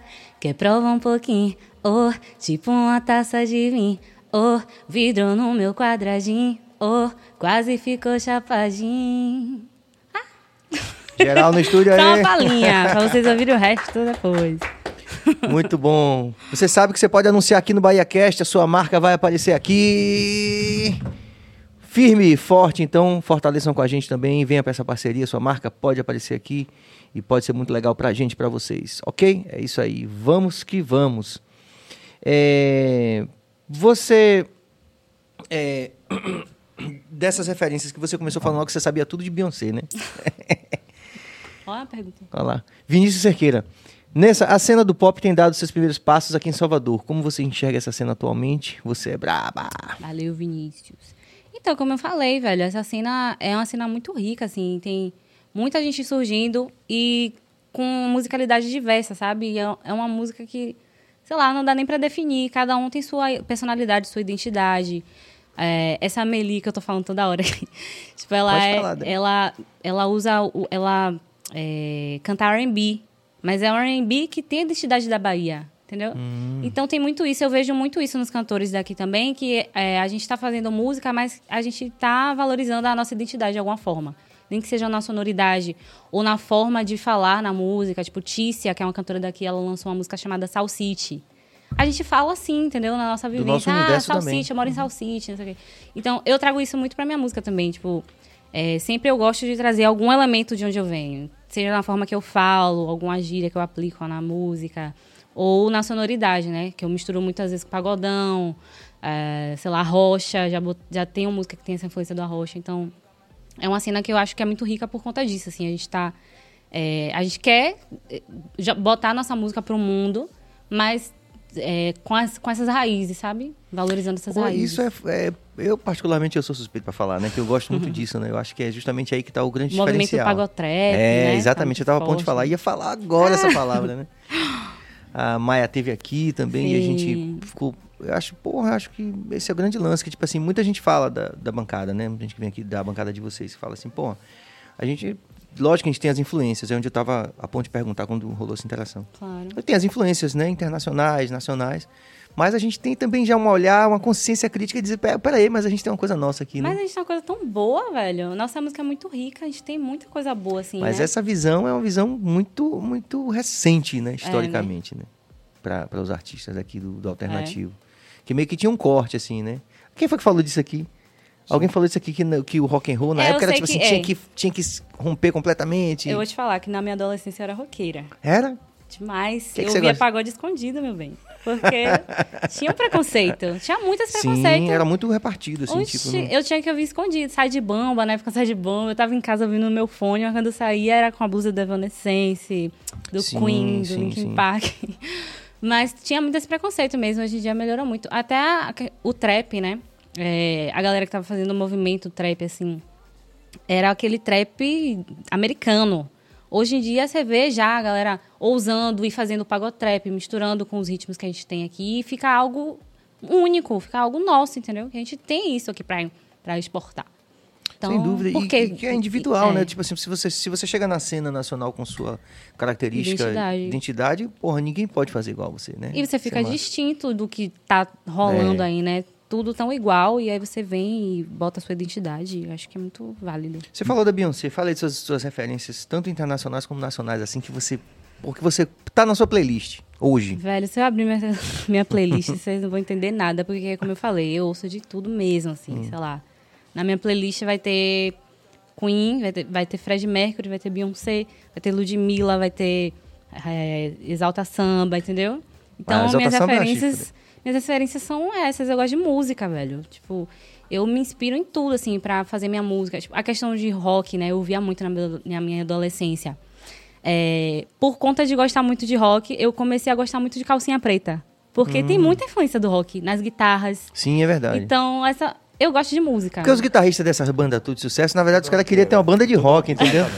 Aí os caras. Até os cabelos, né? É, aí Cabelão. os caras tinham, pô, tem que trabalhar, e, pô, não tem banda de rock pra ganhar grana aí. Até música Entra numa banda de sucesso, né? é. É, muito também. Rock and roll e tal. É, Sim. tem muito isso. Então, quando eu ouvia Calcinha Preta, eu me sentia ouvindo um rock, sabe? Tipo, então, eu gosto de música. Então, é muito difícil essa pergunta quando fazem pra mim, porque Sim. eu não sei falar. Ah, é uma referência. Eu posso até falar. Ah, sei lá, Beyoncé, Mas da Beyoncé você falou com. Você falou com um Mas, certo. mas eu gosto até- muito mesmo. Só faltou botar uma bandeira assim. É, porque ela não é só referência musical, assim, ela é referência de artista, que eu gostaria muito de ser. Acho que quem não, né? Porque ela é muito perfeccionista, ela é muito pioneira nas coisas também que ela faz, tudo que ela faz é inovador. Tipo, ela que veio com essa coisa de álbum visual. Então, é um sonho, né? Tipo, é, a minha mira é ela ali. Se eu vou conseguir ser, eu não sei, mas Sim. já é o que eu almejo, Claro. assim. Mas aí eu faço, eu falo como referência como pessoa mesmo, como artista. Mas de musicalidade não tem como falar, assim. Porque eu ouço de tudo mesmo. E é muito clichê falar isso, eu detesto falar isso. Mas eu sou eclética mesmo. É, mas tem que dizer o que que é, né? é, velho, não tem como. Nessa. Ainda falando sobre sua música, você disse do lance que, os caras colocam foguinho e tal, e não chegam e tal. Você não acha que esse empo- empoderamento da, da mulher tá fazendo com que os caras se afastem, fiquem com medo de falar alguma Ah, coisa? não sei. E aí, tipo assim, porque tem muita menina que fala, ah, o cara é, me cantou, é printa lá a conversa do cara e tal. Será que não- isso não tá fazendo com que a galera se afaste, fique com medo de ter essas cantadas na- nas redes é sociais? Ai, não sei, acho que é preguiça mesmo, velho. Ou é, sei lá, falta, não sei, acho que tem muita opção, não sei o que é. Eu não sei o que é. Também tem a questão, pelo menos comigo, acho que os caras acham que eu tenho, eu tenho muita gente atrás de mim. Exato. Mas zero os contatinhos. Tem ninguém atrás de mim. É tudo uma mentira. É, velho, eu não sei de, de É verdade. sério mesmo? Cê- você quer, É quer, engraçado quer que fazer o pedido pra mandar Maia, currículo? Uma galera Pode fazer. que tá cantando aqui, dizendo, chega, chega aqui e tá falando, tá Mas reclamando é verdade, velho. Sei lá, acho que. É pra mandar currículo? Pode mandar currículo? Pode, gente. Ah, galera, mande currículo pra Nessa aí, viu? Mas eu gosto de namorar, tá? Que é um relacionamento sério. Mas eu acho que, é, acho que é muito isso mesmo, sei lá. É, As redes sociais, é, é, a galera flerta muito. Eu não sei flertar por rede social. Não sei, velho. Não sei. Acho que é. Eu já vou fazer 30 anos, né? Tem isso também, não sei. Já vou fazer 30 anos. É, mas- extremamente. É porque eu gosto da coisa ao vivo ali, sabe? De conhecer Sim. a pessoa ao vivo. Essa coisa de rede social pra mim é muito fria, não sei. E eu não sei fazer isso pelas redes sociais. Mas acho que é isso. Eu respondi sua pergunta. Mas, po- mas pode via Instagram, você sabe, mande currículo. É, mas só que se for fazer lá no específico. Instagram, não fica negócio de reagir com É, foguinho, não falar isso, nada. faça entendeu? direitinho. Traz uma conversa, traz um tema, fala- não fica só no oi, tudo bem, Uma sabe? Eu detesto isso. bonita, é. um visualizer, uma coisa assim. Porque com Nessa tem que ser um negócio sério, não pode ser negócio de esculhambação. É, também acho. Francamente. É isso aí, rapaziada. Você tá ao- vivo aqui no Bahia Cast. 3 Compartilhe. mil inscritos! Aê! Que corre, hein? Que corre, hein? É, você pode se inscrever no canal, você pode ativar o sino, você pode compartilhar e pode dar like e pode interagir com a Nessa aqui. E pode mandar currículo tem também. gente falando aqui, pergunta. ó. Olha Augusto Brito aí. Pretendente já? Cadê? Já, tem Já tem gente mandando currículo? Já tem gente mandando currículo aqui, ó. Mas você tem tudo enquanto ele tá achando. Você tem TikTok, tem. É, tem que ter, né? Você já fez dancinha, assim, paz. Ah, a gente tem que, né? Tem que fazer essas coisas. Pode. a- a- mande aí, Cabas. Vamos abrir esse TikTok de Ah, Nessa meu aí. Deus do Vamos céu, ver essas não. dancinhas. Augusto Brito, anota o meu Nessa. Aí, ó. É, dá- Já Chegou. E esse parece estar organizado, viu? Botou logo uma foto de Já terno botou ali. parecendo Tá, o cabelo LinkedIn, tá é cortado. LinkedIn, é? Todo LinkedIn? organizado. público, isso aí. Foto de LinkedIn, é. Organizado. É. LinkedIn, é. Mas já mandou aí já um perfil aí. De currículo mesmo. É, de currículo mesmo. Cadê? Humberto Júnior, música é arte, tem função de expressar, expressar emoção e expandir a diversidade da cultura. Concordo, concordo. Obrigado, Humberto. Vamos lá, Cabas. Ovidio Júnior, nessa não tem como você conciliar as duas coisas, música e caricatura? Que boa Então, pergunta. é o que eu faço hoje, né? Mas eu, eu não tenho feito muito caricatura, que é quando eu trampo como freelancer, né? Porque eu trampo numa empresa mesmo. Eu sou cenarista, faço cenários para animações, filmes, não sei o quê. Então eu tô conciliando a música com o meu trabalho. Mas é porque é isso, eu queria tra- transformar isso num hobby, a questão da caricatura. Eu não, não quero fazer para ninguém pagar pra eu fazer, entendeu? A Pra não ser que ficar seja NFT, pitaco. né? É, a não ser NFT. que seja NFT. Vamos lá. Augusto Brito, mais uma vez, grande projeto, sei que vai além. A Bahia agradece a vocês, Bill. Serginho, vocês brocam. Faltou cabeça, mas eu sei que ele sabe que cabeça tá aqui também. Esse é o triunvirato aqui do, do BahiaCast. Walter São Cabeça, Jorge Billy e eu. Humberto Júnior, qual seria a mensagem que Nessa quer passar ao público com a música? Então, não sei, eu quero que as pessoas se divirtam ouvindo minha música. Eu tenho feito muita música assim, né? É, que toca em festa, balada. Mas eu tenho muita música assim é, que eu quero, que eu pretendo lançar, que fala de amor. Então, na verdade, eu quero passar quem eu sou, porque como sou eu que escrevo minhas músicas, né? Eu tô contando minhas vivências. Eu quero que as pessoas é, sintam essas emoções que eu, que eu boto para fora com as minhas músicas, assim. Eu acho que é isso. Porque é, eu faço coro com você porque assim, a gente às vezes tem essa coisa do, do encaixotamento do mercado, e as pessoas acham que a nossa música é só para isso ou só para aquilo.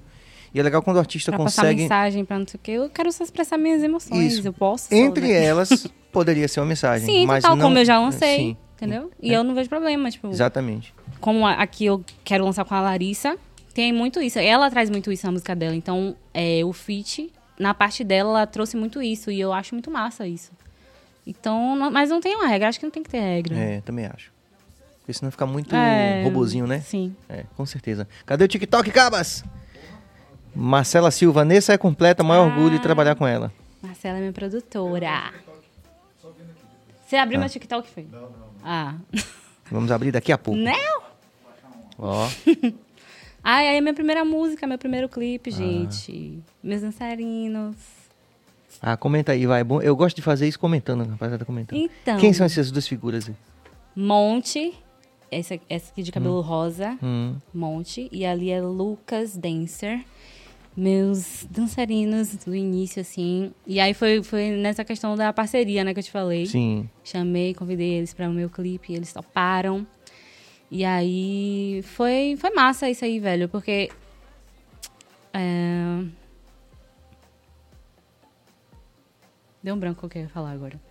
Mas é isso. Fala da experiência, como foi. Você gravou, você tava no estúdio aí. É, foi um estúdio. Na verdade, nem ia ter clipe. Velho, ah, pronto, já sei o que, é que eu vou falar. Diga, fica à vontade. Não ia ter clipe, não ia ter nada. Eu só ia lançar música, só que aí eu pensei, não, velho, não, tem que ter alguma coisa, sei lá, uma foto. Aí eu pesquisei fotógrafos. E eu sou muito chata, né? Eu sempre quero fazer com as melhores pessoas. Então, sou muito exigente com o meu trampo, assim. Aí eu é, fui pesquisando fotógrafos em Salvador. Eu não conhecia ninguém, de nada. Eu era de uma bolha totalmente diferente, assim.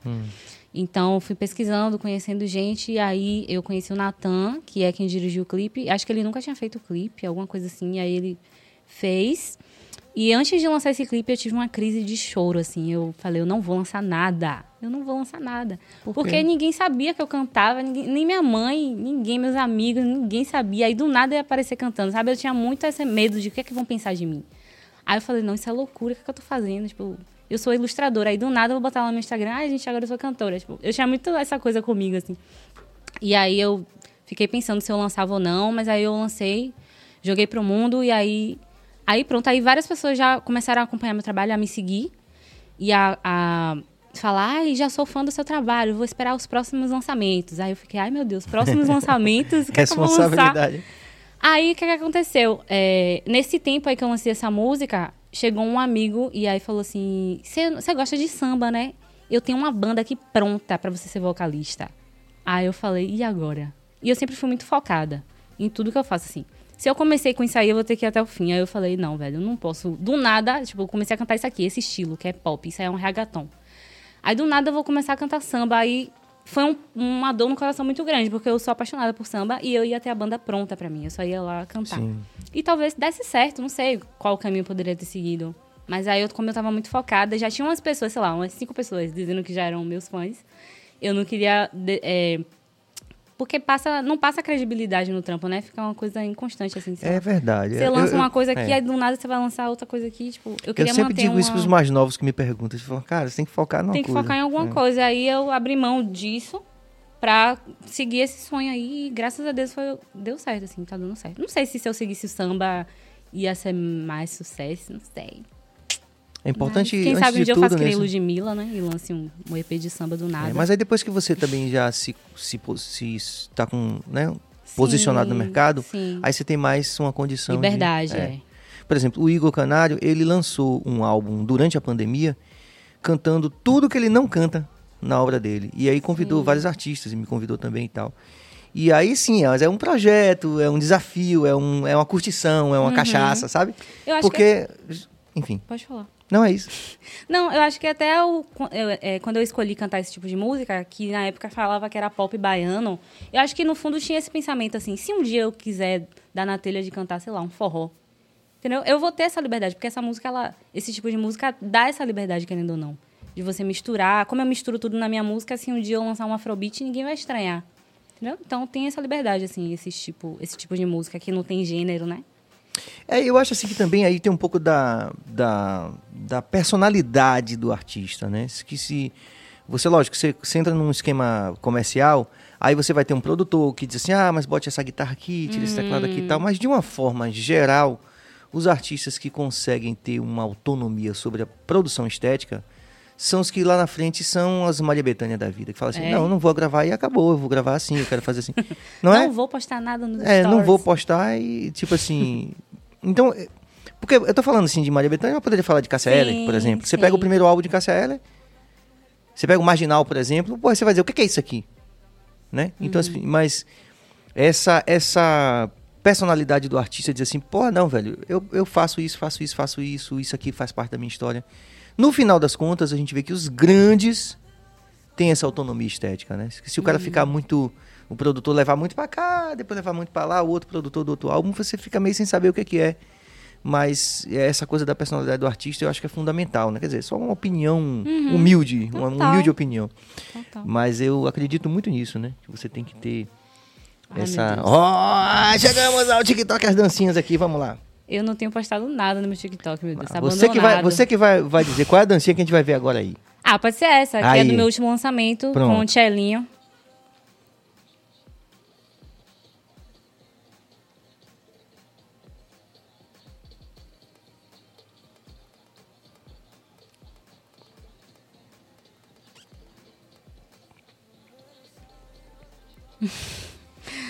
Ah, essa música é com o Tchelinho do Heavy Baile, que ele é do Sim. Rio, tá ligado, Heavy Baile?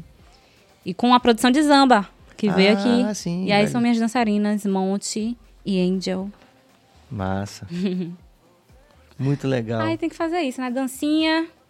Ah, mas closes, tudo dentro também do seu looks. trabalho, né? É. Lógico, né? Também tem, tem esse lance, né? Porque às vezes a pessoa meio que coloca uma. Às vezes não, a maior parte das. coloca uma dança lá sem contexto nenhum, né? Ah, às Aí, vezes pelo menos, postei você tá- umas coisas aleatórias, tipo dublagem. Tem umas maluquices aí. Vá, Espero que ver você não uma, vá. goste. Não. Bate. Bota aí, cabeça.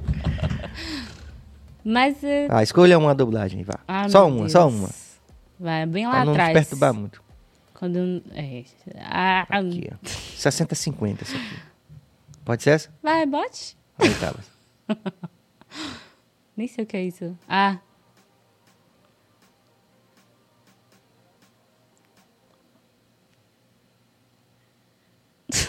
Meu Deus, amigo. que a gente tem que se prestar a essas coisas. Muito bom. Enfim, TikTok, né, gente? Eu acho que eu vou fazer. A gente vai fazer uma dancinha, viu? Nisso. É, Tô, a- eu é, tô por fazendo fora das spoiler. trends aí, viu? Tô por Não, mas a gente vai fazer uma bem bizarra mesmo, que vai ser eu, Bill e Cabeça, a gente vai fazer. Pode botar no aproveitar nosso que TikTok. nessa tá aqui, a gente grava um agora Pronto, e vamos coloca gravar. no TikTok, poxa. Muito Essa bom, pode ensinar muito alguma bom. pra você aí Mas agora. é isso que eu tô falando. Tô por fora das tendências aí, velho. Tô É, por né? fora de Ah, TikTok. hoje E é se Malvadão você tá 3 dizendo isso, tudo, vou né? dizer- Tô por fora. Eu Eu, vou sei qual é dizer a o quê? música, mas não sei a É, dancinha. viagem de avião, aquela coisa. Ah, você tá mais por dentro do que eu. O Cabeça, esse negócio que tá rolando atrás de, atrás de Inês aí, é, são os NFTs aí, é? Ele tá Do- obcecado do da- pelo NFT. Eu não, eu até já tinha esquecido. Eu comentei isso aqui tem uns dois meses. Eles que quando né, a gente chegou aqui em É. off estavam falando. Aí eu falei, não, já falei disso aqui. Eu não sei se eles prestaram atenção, né? Porque às vezes tá ligado ali na técnica, mas eu falei do NFT aqui com. Não sei quem foi. Do, não, acho que foi já com o Lubisco já. Tem uns, já, sei lá, um mês. Mas enfim, é muito louco isso também, né? Quer dizer, vamos produzir uns NFT então aqui, a gente aqui, pra poder ver se a gente ganha esses milhões de dólares É, aí. né? O Neymar produziu um aí, como foi a história do Neymar? Na verdade, Neymar, ele ganhou uma grana, 60 milhões, né? e Uma grana, né, viu? é, ganhou É, opa 60 aí. milhões de dólares pra divulgar... O, De dólares? De dólares. Ou pensando que era real? Um bilhão de reais. Exatamente. Mas é o que a, Pra que que ele ganhou esse dinheiro? Ele vai, compra o, o NFT e aí acaba valorizando, né? Do- dois macacos, inclusive ele botou no, no perfil dele e tal. Dois macacos, né? E tudo, tudo que ele faz agora é com macaco. Ele tira, tá ele, Messi e Mbappé. Ele tira a cabeça dos caras bota os macacos, assim. Então vai valorizando pra caramba, né? Aí quando eu for vender, lógico, a pessoa que pa- pagou pra ele vai estar bastante. Além de dar divulgação, né? Que as pessoas estão bastante, estão divulgando bastante isso, né? Eu não entendi nada. É, eu também. É o seguinte, rapaziada. Vamos fazer o NFT aqui do Bahia Cash. Vocês podem dar quanto vocês quiserem falar de sobre isso. É, Vou trazer uma pronto. Melhor. Maravilha. Quem é que você vai trazer? Isso, né? É um cara aí que, que eu tava com ele a tarde toda aí, agora o cara faz umas lives bem. Aí ele, hoje ele abriu a carteira dele de, de Bitcoin, aí tinham 10 Bitcoins, a carteira pública dele. Eu falei, ah, então você entende, né, meu? Ele, ah, pra caramba. 10 bitcoins é Dez- muito, Bill. 10 bitcoins é aproximadamente 2 milhões e meio, 3 milhões e meio, ou 3 milhões. É, Quando, quando o Bitcoin tava, bateu 300 e pouco, então eram 3 milhões de reais, né? É, Apenas. porque como toda, sei lá, aplicação, ela varia de preço, não é isso? É, não, porque Toda especulação. É, é, é, é, é, whatever. Vamos trazer o cara. é, Vamos trazer o cara aqui. Vamos trazer o cara para explicar Pronto. aqui. e Eu não tenho nada a acrescentar sobre esse tema, gente. Infelizmente.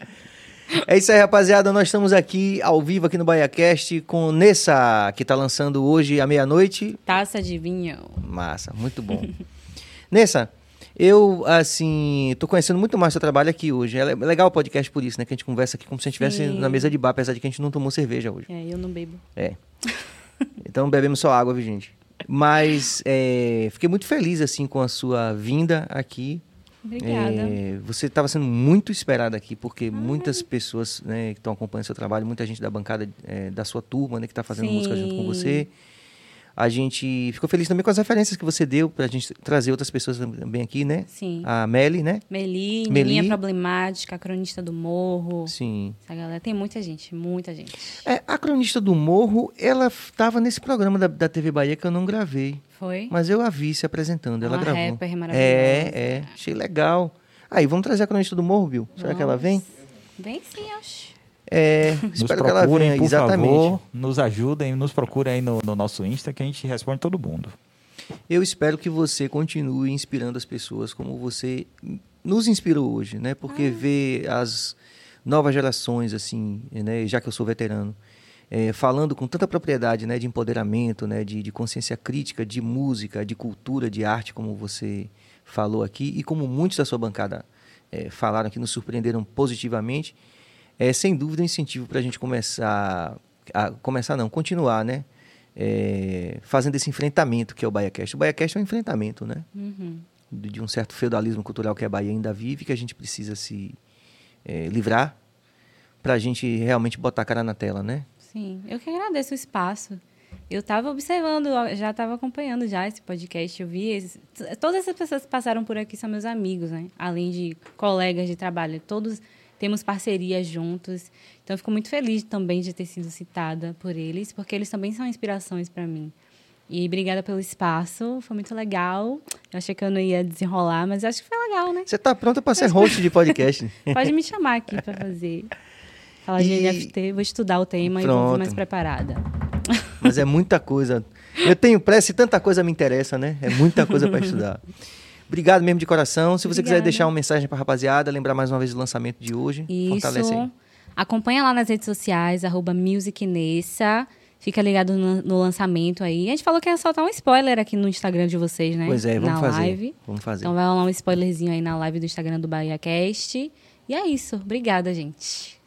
Muito bom. Bill, vai passar a agenda dessa semana? Vamos lá, Já tá gente. pronto. Amanhã é, estava programado o, as pessoas que ganharam lá o, o- Como é que se diz? Os três primeiros lugares mais votados. no- enquete? no- exatamente. Só que é, por, com, por motivos de Covid, quer dizer, a gente não sabe, né? Tem, tem pessoas que, que acabam, estão Na Tem- dúvida, não querem, não querem arriscar. né? Então, Isso é bom. Exatamente. A gente vai confirmar, né? Se rolar mesmo amanhã, a gente solta o card e tal. Mas na quarta-feira nós temos De Lima, Nobre Ju e Peu, também como já tinha anunciado. E na sexta-feira nós teremos aqui o grande maioral Nengo Vieira, também muito esperado, né? Essa semana toda a gente vai fazer essa divulgação, né? A gente está muito muito emocionado pela vinda, né, de Nengo, de ter nos procurado para vir fazer o Bahia Cash e tal. Depois Se tô tipo assim, pô, Edson veio, eu não vou, pô, então eu vou, vou estar tá colado. E nos bastidores também tava rolando uma onda lá com, com Gisela e com Cecília Amado por conta do documentário que está sendo gravado sobre o reggae, né, da Bahia, né?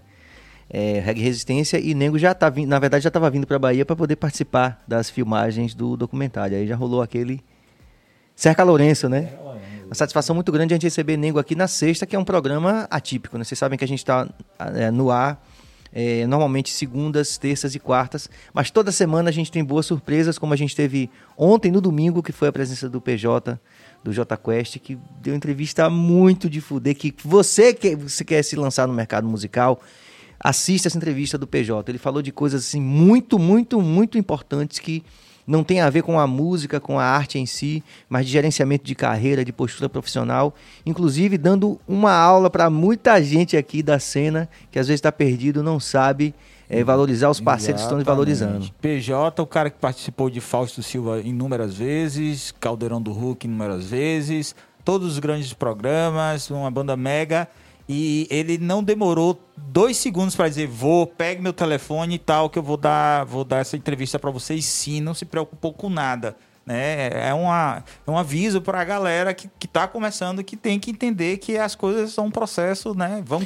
Inclusive, como a referência que a cena da Nessa e de todo mundo que passou aqui está é, fazendo, né? De a gente valorizar os parceiros, da gente uhum. realmente. É, valorizar o corre de, da, da, turma que está com a gente, porque afinal de contas, a gente tem que dar valor a quem dá valor a gente. Mas não só de quem está começando, porque ele é uma pessoa que está no meio Nos do píncaros, é, né? exatamente. Assim, mesmo as pessoas que já são, já são figuras, né, de destaque na Bahia, principalmente as pessoas também, porque isso demonstra que a gente que é assim que se trabalha, só para pessoa, um cara que estava empreendendo, pensando muito além da música e que enxerga que esse que esse trabalho da gente e de outros que fazem parecidos, é o trabalho importante. É o, problema, é o trabalho que está em voga agora, que está em evidência. Então, as pessoas daqui da Bahia precisam enxergar isso para é, fortalecer o próprio trabalho, porque é essa é a tendência. Então, não só os pequenos, os grandes também precisam entender isso. Abrir a mente. Quando a gente fala é. aqui do público, mas não só o público para dar apoio, mas os artistas também precisam entender isso. Grande ou pequeno, Sim. porque isso fomenta toda a nossa cena. Esse é o grande recado. Muito bem, Valterson Cabeça, na direção técnica também, e lógico, intervenções importantíssimas como essa. Jorge Billy na direção geral do programa.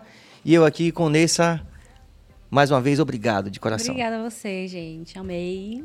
Acabou, passou rápido. Passou rápido, né? É. é isso aí, rapaziada. A gente volta, talvez amanhã, fique ligado, mas quarta-feira com certeza e na sexta com o Nego Vieira. Valeu, paz e luz. Vamos pro Insta agora, hein? Vai ah, ter é agora, verdade. é. Fica aí ligado no Insta do Bahia Cast que a gente vai agora nesse vai mandar uma palhinha pra gente aqui. Vamos lá. Valeu, fui.